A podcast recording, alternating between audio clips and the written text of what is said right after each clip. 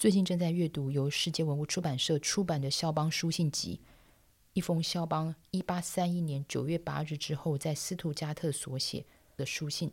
光看内容，对照现今的乌克兰跟俄国的局势，会以为这是乌克兰的难民家属所写下来的文字。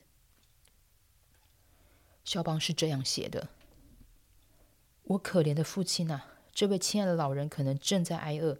我的母亲买不到面包吗？我的姐妹们或许屈服在莫斯科兵士的残暴下，以求获得释放。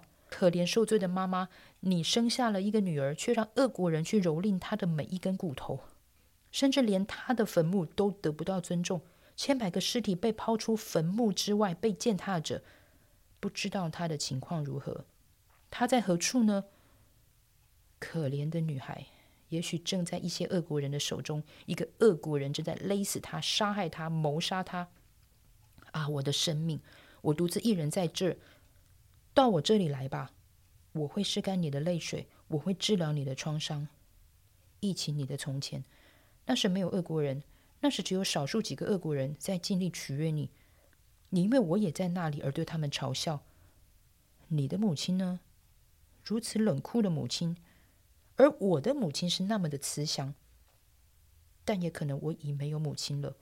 或许某个恶国人已经杀害了他，谋杀了我的姐妹们，还发出狂言。父亲在绝望中抵抗，已无能为力，而我却在此像个废物，只有赤手空拳。有时我只会呻吟，忍耐，把我的绝望发泄在钢琴上。上帝。请你摇动这个地球，让它吞没这个时代的人类，让法国人遭受最重的惩罚，因为他们都不来帮助我们。我睡觉的床，说不定有些尸体躺在上面，已躺了很久。然而，今天那并不使我恶心。还有比我更坏的尸体吗？一具不知道父亲、母亲或姐妹们以及蒂杜斯情况的尸体，一具没有人爱的尸体，他的舌头不能与周围的人说话。一具和我一样无色彩、冷冰冰的尸体，因为我现在对任何东西都冷漠了。斯图加特高塔的时钟正敲出了夜间报时的钟声，在这一分钟内，这个世界上又制造多少具新的尸体呢？母亲丧失的儿女，儿女丧失的母亲，有多少人在为死去的哀伤？又有多少人因此欢心？一具卑鄙的尸体和一具尊贵的尸体，美德和邪恶都是一样的。当他们是尸体时，就成了姐妹。很显然的，死亡是人类最佳的行为。那什么是最坏的呢？就是诞生。它是最佳的直接对比。我对把我带来这个世界而表愤怒是正确的。我的存在对任何人有用处吗？我不适合做人类，因为我的腿上既无吸盘，也没有小腿肌。那么尸体上有没有这些呢？一具尸体也没有小腿肌的，所以它和死亡在数字上是没有差别的。父亲、母亲，你们在何处？变成了尸体，但是眼泪很久没有流过了。哦，很久了，很久以来我哭不出来。多么高兴，多么不幸，高兴和不幸。如果我是不幸，就不可能会高兴。然而它是甜蜜的。这是一种奇怪的状态，但却和一具尸体相似。好与不好会同时发生在尸体上。当它转变为一个更快乐的生命时，是高兴的；当它很遗憾要离开这个生命时，那是悲哀的。它一定会有当我不再哭泣时所感觉到的感觉。它像是暂时死亡的感觉。我的心脏在我里面死了一阵子。